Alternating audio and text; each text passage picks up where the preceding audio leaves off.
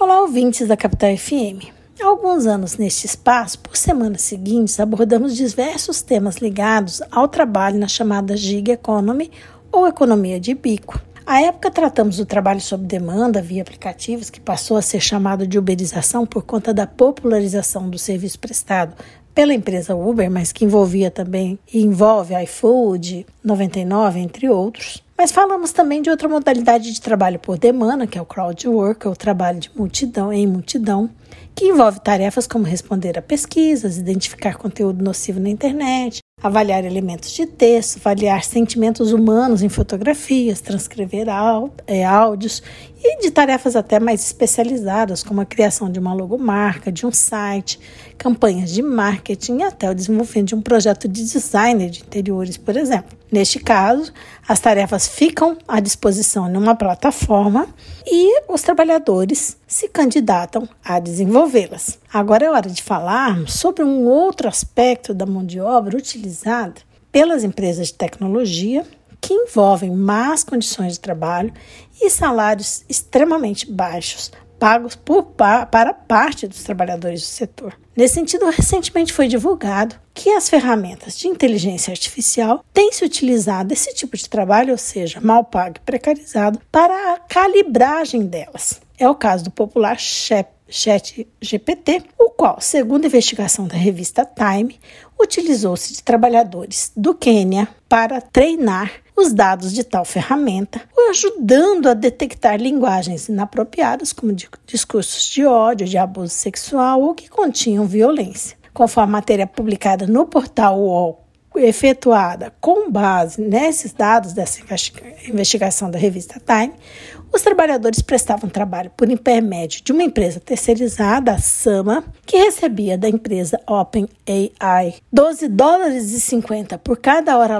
laborada pelos trabalhadores, quando ela pagava esses trabalhadores apenas tão somente 1,32, ou seja, ou até 2 dólares por hora. Isso para que lessem e ressignificassem, ou seja, excluíssem conteúdos impróprios de 150 a 250 textos por dia, os quais continham de 100 a 1000 palavras, em jornadas que chegavam a 9 horas por dia. Essa mesma empresa terceirizada, a Sama, já havia sido alvo de denúncias no tocante a fornecimento de mão de obra precarizada para o Facebook, pagando salário aos trabalhadores que giravam em torno de um dólar e 50 por hora para realizar trabalhos que envolviam a visualização e remoção de conteúdo ilegal ou proibido do aplicativo Facebook antes que ele fosse visto pelo usuário comum. Além de árduo o trabalho ser árduo só pela leitura em si, já que é uma atividade desgastante intelectualmente quando exercido por nove horas, os trabalhadores ouvidos pela investigação relatam que ficavam mentalmente perturbados pela atividade que desenvolviam, já que liam textos de violência e abuso que permaneciam na mente deles por muito tempo, gerando, dentre outros, transtornos de estresse pós-traumático, depressão, ansiedade, isso sem qualquer assistência por parte dos contratantes ou seja, no caso, a SAMA terceirizada,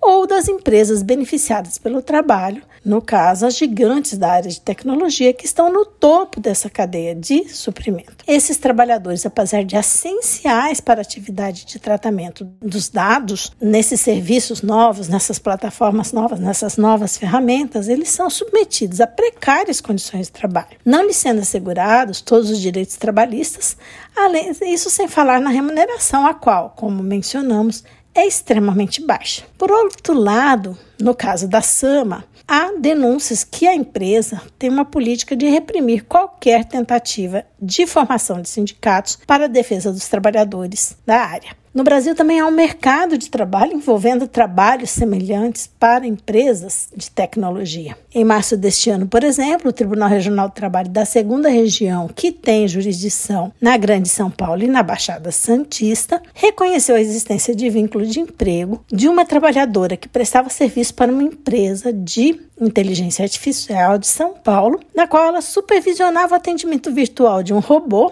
e interferia, intervinha quando necessário, praticando longas jornadas. Para tanto, a trabalhadora recebia 11 centavos de real por minuto, ou seja, 6,60 reais por hora, ou seja, pouco mais de um valor de um salário mínimo por hora. Bem, fica claro que a tecnologia, ela pode, se bem utilizada, ela pode ser benéfica para todos os integrantes da sociedade. Entretanto, ao trabalhador não só da tecnologia, mas em qualquer área. Deve ser assegurado um patamar mínimo de direitos que assegurem a este uma existência digna. Seja, no caso, por meio de reconhecimento de um vínculo de emprego, quando for preenchido os requisitos para tanto, seja por meio de direitos sociais mínimos. Afinal, é importante termos claro que o ser humano, enquanto trabalhador, não pode ser tratado como uma mercadoria ou como um serviço. Ele deve ter a sua dignidade preservada. Por hoje é só, agradecemos a atenção. Esse podcast foi elaborado por Carla Leal, líder do grupo de pesquisa sobre o meio ambiente e trabalho da FMT, o GPMAT.